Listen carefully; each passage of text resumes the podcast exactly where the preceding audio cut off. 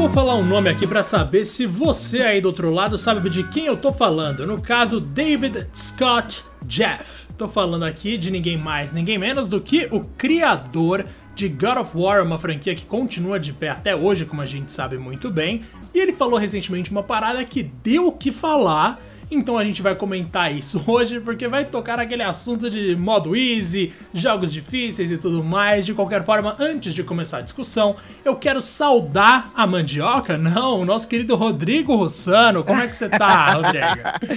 eu tô bem, meu querido, e você? Ó, hoje a gente vai trocar um, umas palavras sobre um tema interessante aí, como você já adiantou o nome, nosso queridíssimo responsável pelo nascimento do Bom de Guerra, né, conhecido aí das famosas lojinhas piratas do PS2.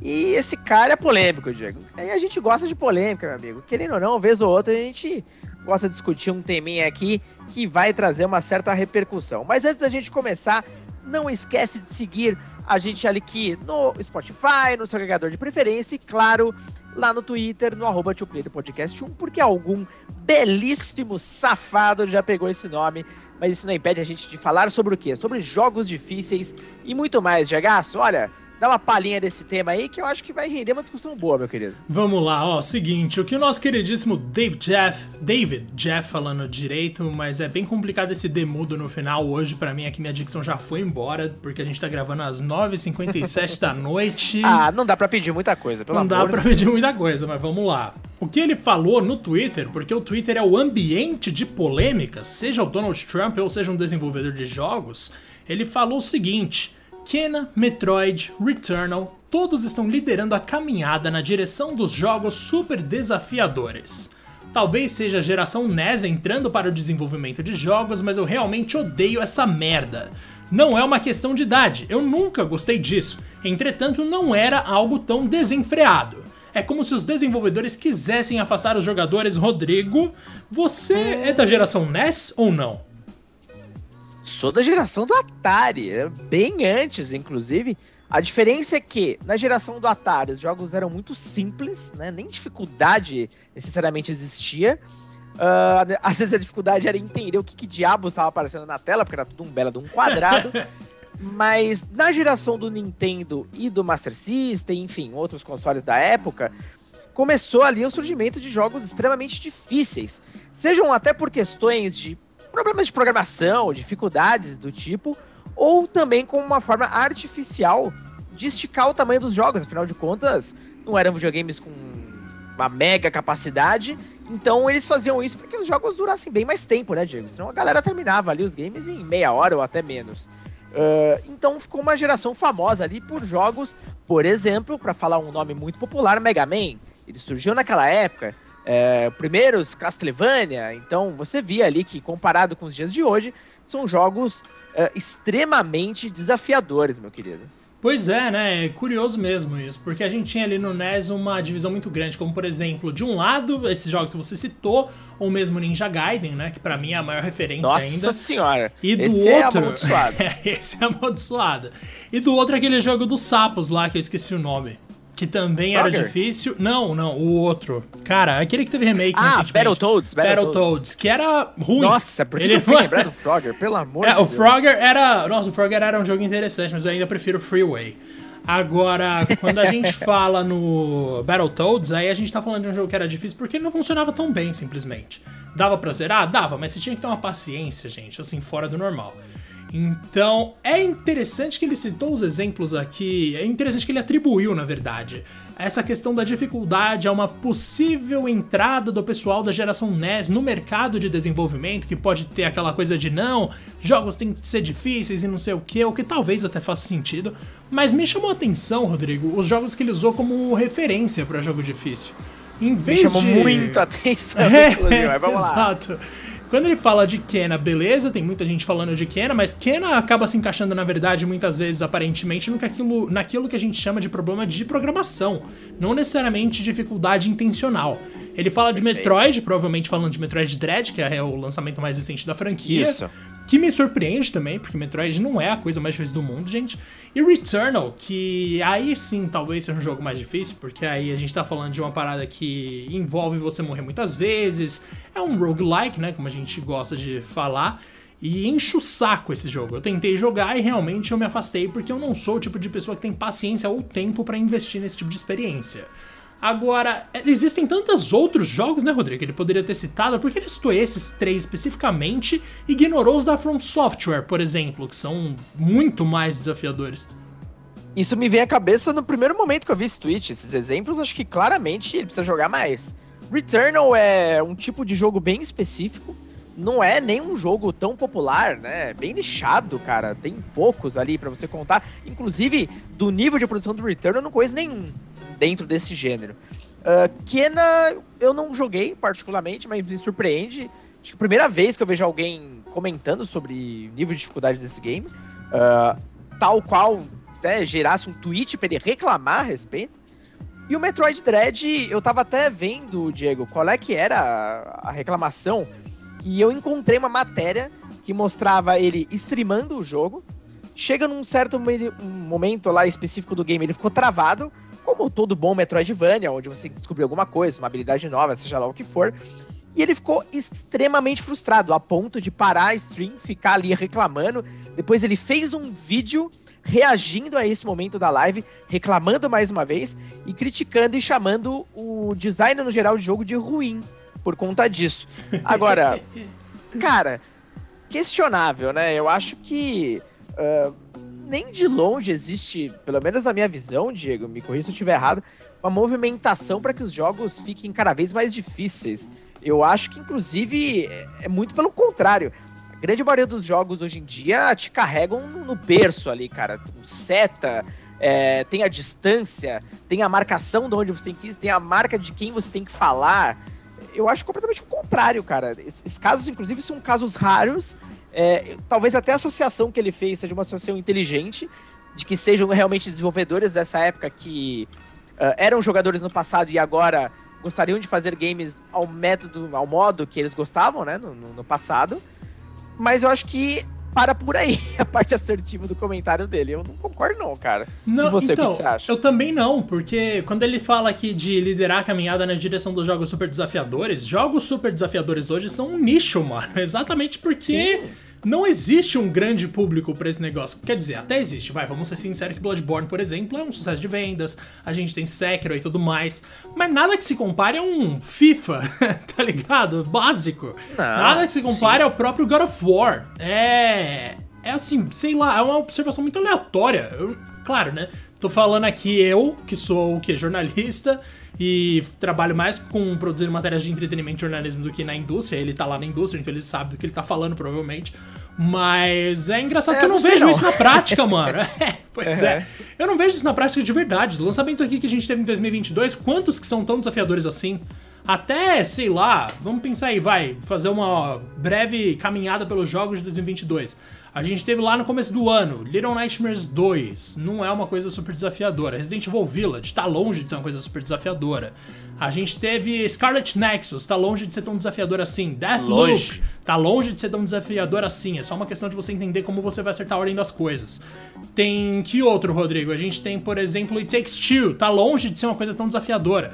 Todos os exemplos maiores que a gente pegar, assim, de, sei lá, 70% dos jogos mais famosos dos últimos não sei quantos anos vai ser uma coisa mais focada ou na narrativa ou numa experiência que outra que um grupo maior, mais amplo de pessoas consegue aproveitar. Exato, como os jogos multiplayer, né, que bombam. Exato, uh, Fortnite, Among Us, todos esses jogos assim. Você pode falar até que, ah, sei lá, Fortnite é difícil porque o nível competitivo às vezes é alto, mas jogar com bot é fácil pra caramba, tá ligado? Então assim, Exato. Existem muitas nuances e tantas coisas para se analisar para você poder falar que a indústria inteira tá seguindo numa direção dessa que fica uma frase muito jogada, né? Não parece que ele faz parte ativa da comunidade. É, é uma coisa estranha, porque ele com certeza faz. Mas então, o que, que ele tá vendo foi que muito... eu não tô? Foi muito desproporcional o comentário dele. Parece mais aquele. Sabe aquela pessoa que tá frustrada porque ela ficou puta pra caramba, que ela foi desafiada no jogo não passou de jeito nenhum. Ele vai lá bostejar no Twitter, porque é fácil, né? É rápido. E ele tem um uma certa fama, mas ele também tem uma certa fama de ser um cara chato e reclamão. Então eu acho que tá meio dentro do que a gente pode esperar do David Jeff, né, cara? Eu acho que é, não, não tá muito longe ali do que geralmente ele, ele fala, porém, sei lá, chamar o design desses jogos, e especialmente do que eu tenho lido do Metroid Dread de algo ruim que não deveria nunca ser aprovado, ah, sei lá, aí realmente não dá, né, cara? A gente acha que só dá palco pro maluco porque ele é famoso, ele tem aquela conexão com God of War, mas vamos ser bem sinceros, o que mais de realmente uh, relevante ele fez nesses últimos anos? Ah, putz, absolutamente nada, né? Claro que o currículo do cara continua sendo um tanto impressionante. Todo respeito. Porque, Sim. né, além de God of War, ele fez mais algumas coisas que eu. Twisted vou... Metal. Twisted Metal. É, então realmente. É, é da hora, mas, mano. Mas é, long, mas é muito antigo, né? Mas é, é antigo, exato, é bastante antigo. Então, realmente, talvez ele esteja aí caindo numa, numa armadilha que é virar refém das memórias, tá ligado? Ele, ele envelheceu e agora tá de saco cheio, manja? Não, não sei se é isso o, o lance. Tipo, talvez ele não tenha mais paciência pra parada. E ele quer um jogo que seja mais leve e tal. E tudo bem, ele, é só ele jogar esses games, tá ligado? Tem trilhões saindo todos os é, dias. É, tem muito mais. E aí a gente pode, inclusive, partir para um outro negócio. Ele tá falando aqui de liderar que Kena, Metroid Returnal estão liderando a indústria no sentido de jogos mais desafiadores.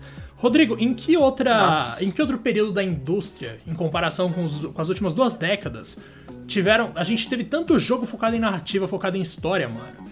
Nunca, pois tá é. ligado? A geração NES, Super Nintendo e tudo mais, se eles estão chegando agora na indústria, você pode ter certeza de que o que eles estão o que eles mais vêm sendo produzido é justamente jogo com história, velho. Se você pensa em Não. The Last of Us, se você pensa em Life is Strange, se você pensa até em The Witcher, que é um que eu gosto bastante, que tem uma história boa, apesar do gameplay e tudo mais. Se você pensa nos jogos, sei lá, da Telltale, da Quantic Dream, a gente tem até empresas que literalmente transformaram os jogos em filmes interativos, tá ligado? Então, uhum. assim, é complicado você falar que a indústria tá seguindo numa direção que, na real, é, é, mentira. Não tá, não. A gente vê história boa o tempo inteiro, mano. Horizon Zero Dawn, God of War mesmo, Uncharted. Mano, eu consigo falar sei lá quantos jogos que só são possíveis agora, só são viáveis agora, e eles são os protagonistas da indústria, não outras coisas. Então, é, é meio bizarro. Claro, né? Não tô falando de competitivo. Uhum. Não, ele tá brisando, ele tá brisando. Talvez ele não esteja se lembrando mais como que era a era ali do Nintendo, até também Super Nintendo, Mega Drive, tinha muito jogo é, saindo ali o tempo inteiro com um desafio fora da média, até para também esticar a aventura. Hoje em dia, talvez o modo mais fácil de você encontrar jogos com uma dificuldade maior e mais frequentemente é no universo dos jogos indie, porque eles se inspiram muito, são, são várias homenagens ali, aqui e ali. Mas fora disso, quando você entra no aquela palavra lindíssima, triple A dos jogos, geralmente eles tendem a ser super fáceis, até porque eles têm objetivos de venda bem grandes e o interesse deles é que cada vez mais pessoas comprem, né? O máximo possível de pessoas comprem. Então, essas barreiras acabam nem existindo.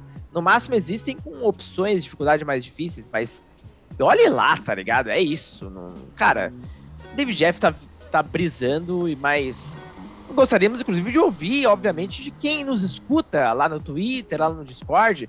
Cara, você concorda com isso? Você vê essa movimentação também? Você também está frustrado aí uh, com boa parte dos jogos que tem saído? Vocês acham que existem barreiras desnecessárias? Enfim, eu, particularmente, realmente reforço, discordo completamente do nosso queridíssimo amigo DJ.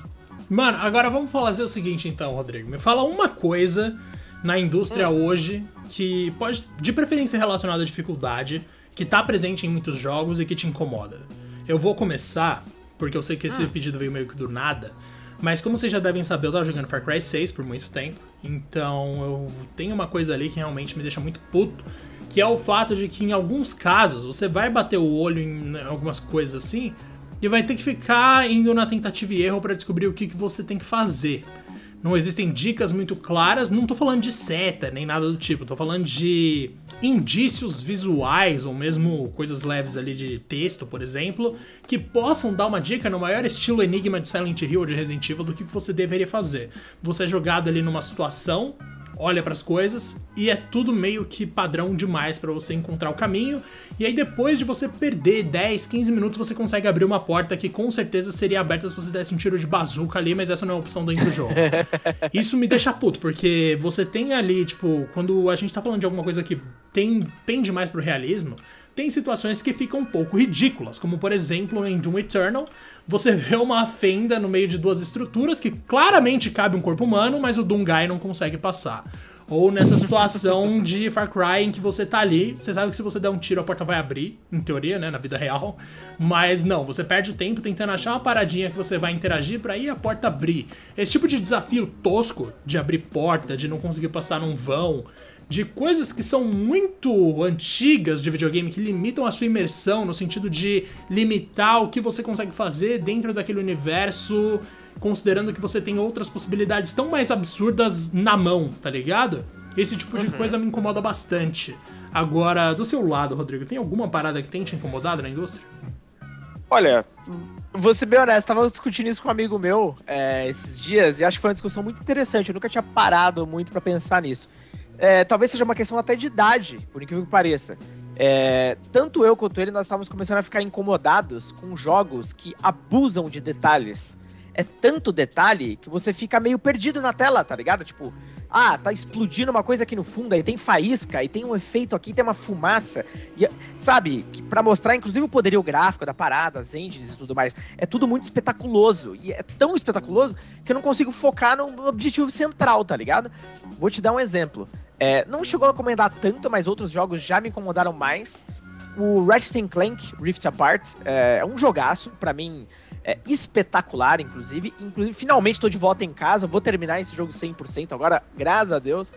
Mas tem certos momentos da aventura que, pô, é um jogo de PS5, óbvio, que a Insomniac quer mostrar a engine dos caras. Ratchet sempre foi, inclusive, um jogo muito interessante, visualmente falando, só que dessa vez tá demais, cara. Nossa, tem cenas ali que tem faísca em tudo quanto é lugar que você olha, coisa explodindo, e o objetivo central é o inimigo que tá no meio da tela. Só que é tanta coisa que você fica maluco, cara. É muita coisa, movimento. E aí que eu entro na parte da idade. Talvez, sei lá, essa galera mais jovem esteja já mais habituada a um olhar diferenciado, tá ligado? Que para ela não incomoda tanto. Pra gente que tava acostumada com uma parada mais simples e jogos mais antigos, quando você vê uma parada dessa, já parece um pouco demais, tá ligado? E às vezes menos é mais para mim. Só que eu entendo ao mesmo tempo que é hardware, né, cara? Tem que ter o espetáculo. Muitos gamers de hoje em dia, pô, ligam muito para gráfico, né? É, tem uma geração toda aí que se preocupa muito mais com gráfico do que com o resto do jogo. Então, não sei, mas é algo que me incomoda. Mas não é nada tão sério, tá ligado? De mecânico ou algo do tipo. Mas é o que me me passa, assim, pelo menos nesse dado momento. Agora, falando de mecânica, mecânica mesmo, honestamente, cara, nada chegou a comentar ao ponto de eu ficar realmente frustrado, não. É engraçado, né? Nos dois casos aqui, faz no no meu, faz, faz sim. Porque nos dois casos aqui eu vejo uma semelhança que tem a ver com quão inserido você tá na experiência, tá ligado? No seu uhum. caso, aquele, aqueles efeitos todos e tudo mais te deixam meio, meio perdido, que nem você falou, e isso pode limitar a sua imersão ali na situação, pode limitar até sua disposição para continuar procurando onde é que você tem que ir, para que lado você tem que virar. Isso é um saco. E no meu caso é me preocupar com coisa idiota, sendo que o mundo me proporciona tantas outras coisas maravilhosas. Tipo, como eu vou abrir essa porta aqui que claramente não aguentaria um tiro? É uma coisa que eu não tô nem aí, mano. Me deixa Mas dar irrita, um tiro. Né? Um Exato. A lógica da coisa. Não, tem, é não, não faz sentido. Né? Exato. É. é uma lógica muito de videogame. Perfeito, Rodrigo. Tinha que ser mais orgânico, tá ligado? Como tantos outros uhum. jogos conseguem ser. Tipo, um Resident Evil torna tudo orgânico, sabe? Faz sentido. Seus recursos são limitados, a atenção faz parte da experiência. Esse é um exemplo em que tudo bem você ter dificuldade de abrir uma porta. Outra coisa é eu estar no mundo aberto que tem tiro para tudo quanto é lado, avião voando, mano, tanque de guerra, e eu não posso destruir uma casa, eu tenho que caçar uma chavezinha aleatória em algum lugar que eu não quero ver, porque eu não tô afim de sair caçando coisa idiota. Então, realmente é, é engraçado. E outra coisa para mim que é um problema são os mundos abertos com absolutamente nenhum conteúdo diferente daqueles ah, principais. Tô contigo. Tô é contigo ridículo. nessa aí. É, que é o caso de Far Cry de novo. Ubisoft. Né? Exato, que você basicamente tem um mundo gigantesco em que você pode ir para qualquer lugar e fazer exatamente a mesma coisa que você faria em qualquer outro ambiente. Isso é bastante Mano, frustrante. isso, vou te falar, é, o jogo que mais me deixou frustrado nesse ponto foi o Ghost Recon uh, Wildlands. Eu amo Ghost Recon, já devo ter falado isso algumas vezes aqui, mas eu gosto muito da época que era um jogo focado em cooperativo, focado em história e era mais linear. O Advanced, uh, Advanced como é que é? Advanced Warfighter, que para mim era espetacular, eram dois jogos da série, inclusive. Depois passou para um mundo aberto Ubisoft. Então, o que, que você pode esperar do mundo aberto Ubisoft? Muito bonito, né? Eles, cara, querendo ou não, visualmente falando, que a Ubisoft é uma equipe que não tem igual no mundo Muito inteiro. Competente. Os caras fazem cenários, sim, espetaculares. Agora, quando chega no ponto de game design, que chega no ponto de você aproveitar esse mundo maravilhoso que eles criaram, é patético, é medíocre. Você faz as mesmas coisas que você faz nesse Ghost Recon nas primeiras quatro horas de jogo, o que, levando em consideração que o mapa inteiro é a Bolívia, se não me engano, a Bolívia inteira, é muito grande. As mesmas coisas que você fez primeiras 4 horas, você vai repetir por 50 horas, 60 horas, tá ligado? E chegou um ponto que eu falei, cara, não, tem coisa melhor pra fazer da minha vida, tá ligado? E infelizmente é isso. E o outro lá que saiu depois, acho que é o Breakpoint, né? Uh, tão medíocre quanto aí a galera arrebentou mesmo. E é isso. Tipo, ficou ali no, na geladeira, né? Eu acho a série. Nem Foi. sei se vai ter mais. É, vamos ver, né? Dificilmente. Agora, Rodrigo, cadê então aquelas coisas que a gente via em tantos outros jogos, né, mano? Por que, que tem tanto jogo. Sei lá, por que, que tem tanta empresa querendo fazer mundo aberto sem capacidade de fazer isso? Você vai jogar um negócio de mundo aberto, não tem nenhum Cloud andando de snowboard, Rodrigo. O minigame mais aleatório de Final Fantasy VII. Aquela coisa bizarra que não fazia sentido nenhum. Não tem um Tower Defense ali todo cagado com os personagens pixelados.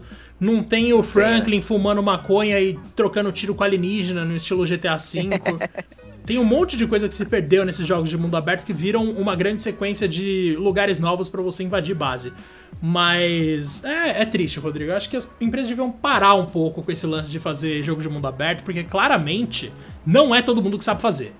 E a Ubisoft, na verdade, já soube. O que ela não tem agora é criatividade mesmo, mas ela tem as, os meios para fazer uma coisa melhor. De qualquer forma, vamos ver no que, que vai dar isso aí, Rodrigo, e muito obrigado pela sua atenção. Você tem alguma coisa a acrescentar, querido? Cara, é isso. Chega de jogo de mundo aberto. Tô de saco cheio também, meu querido. Ficam por aqui. Quero saber novamente o que, que vocês acham, galera. Opinem lá, conversem com a gente. Grande abraço, de graça. Grande abraço, pessoal. E até o próximo episódio. Até mais.